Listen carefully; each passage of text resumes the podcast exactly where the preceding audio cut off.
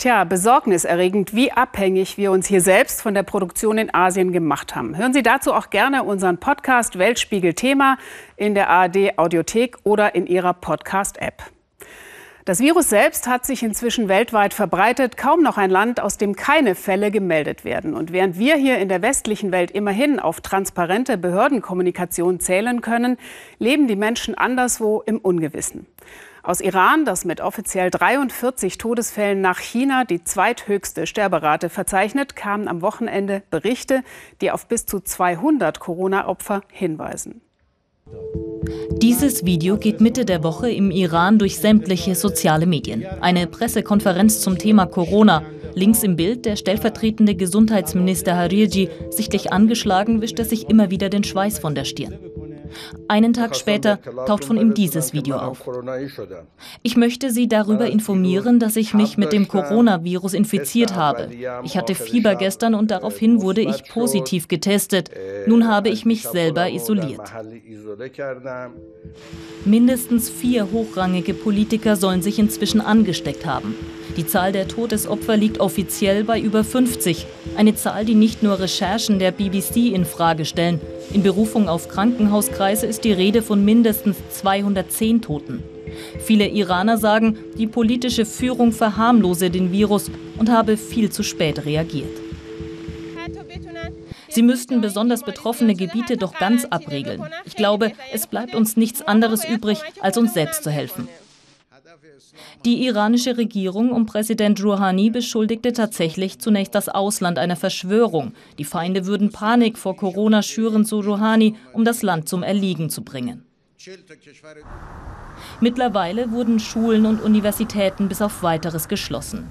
Die Angst in der Bevölkerung ist auch deswegen groß, weil das Gesundheitssystem miserabel ist. Im Zuge der US-Sanktionen kommen zahlreiche Medikamente gar nicht mehr ins Land. Staatliche Krankenhäuser sind völlig überlastet. Selbst in Apotheken sind Masken und Desinfektionsmittel ausverkauft. Die Panik vor dem Virus hat auch Auswirkungen auf die Wirtschaft. Die liegt im Iran bereits am Boden. Nun haben Händler wie hier im Teheraner Bazar fast gar keine Kunden mehr. Unser Geschäft ist ruiniert. Die Leute kaufen nicht einmal mehr Lebensmittel aus Angst, sich anzustecken. Wir hatten früher viele Kunden, jetzt verkaufen wir so gut wie nichts mehr. Die WHO versucht derweil ein Krisenteam ins Land zu schicken, bislang erfolglos, denn alle Airlines haben ihre Flüge in den Iran eingestellt. Derzeit ist die Islamische Republik auf sich allein gestellt.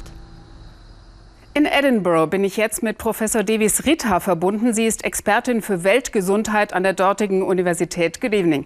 Good evening.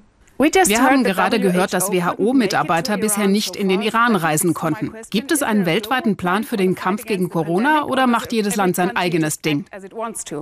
Die Weltgesundheitsorganisation gibt allen Ländern Handlungsempfehlungen, wie sie sich auf das Coronavirus vorbereiten können. Sie sollen sicherstellen, dass Fälle schnell diagnostiziert werden und auch die Menschen geschützt werden, die im Gesundheitssystem arbeiten. Zum Beispiel, dass es genügend Schutzkleidung gibt für die Krankenhausmitarbeiter. Aber klar, am Ende kann jedes Land für sich entscheiden, ob es diese Ratschläge der WHO annimmt oder ob es seinen eigenen Weg gehen will. Und das sehen wir gerade, dass verschiedene Länder, je nach ihrem politischen System, ihren eigenen Weg gehen. Kann man die Ausbreitung noch stoppen oder werden wir für Jahre mit dem Virus zu tun haben? Es sieht nach einer globalen Pandemie aus. Das bedeutet, dass alle Länder sich auf Fälle vorbereiten müssen. Und die schlechte Nachricht aus China ist, dass diese Krankheit sehr ansteckend ist. Übertragen durch Tröpfcheninfektion ist sie sehr schwer aufzuhalten. Außerdem ist die Sterblichkeitsrate höher, je älter die Menschen sind. Aber ich denke, wir sollten auch die positiven Aspekte betrachten. Bei Kindern zum Beispiel verläuft die Infektion mild und sie infizieren sich gar nicht so häufig. Nur 2,4 Prozent der Fälle in China traten bei Kindern auf. Außerdem sehen wir, wenn man nachvollziehen kann, mit wem die Infizierten Kontakt hatten, so wie China es in fast 100 Prozent der Fälle gemacht hat, dann kann man die Ausbreitung eindämmen und vorhersagen, wen es als nächsten treffen könnte.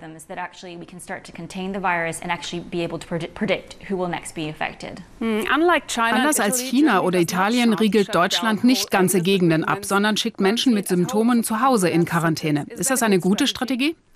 Wir haben festgestellt, dass das sogar am besten funktioniert. Reisebeschränkungen bringen nicht unbedingt etwas.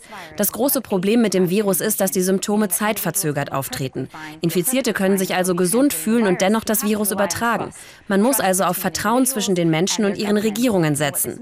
Das heißt, darauf zu vertrauen, dass die Menschen sich melden und sich selbst isolieren, wenn sie Symptome entwickeln. Denn sie wissen, dass es in ihrem eigenen Interesse ist, weil sie dann die beste medizinische Versorgung erhalten. Wenn man Massenquarantänen einrichtet und Sperrzonen, dann wird es trotzdem immer Menschen geben, die sich nicht daran halten. Und das ist das Letzte, was man in so einer Situation möchte, dass Menschen ihre Symptome verstecken und die Behörden dadurch nicht mehr nachvollziehen können, was passiert. Thank you very much, Davis Ritter, for being with us tonight. Thank you. Das Gespräch haben wir kurz vor der Sendung aufgezeichnet und kommen jetzt zu einem völlig anderen Thema.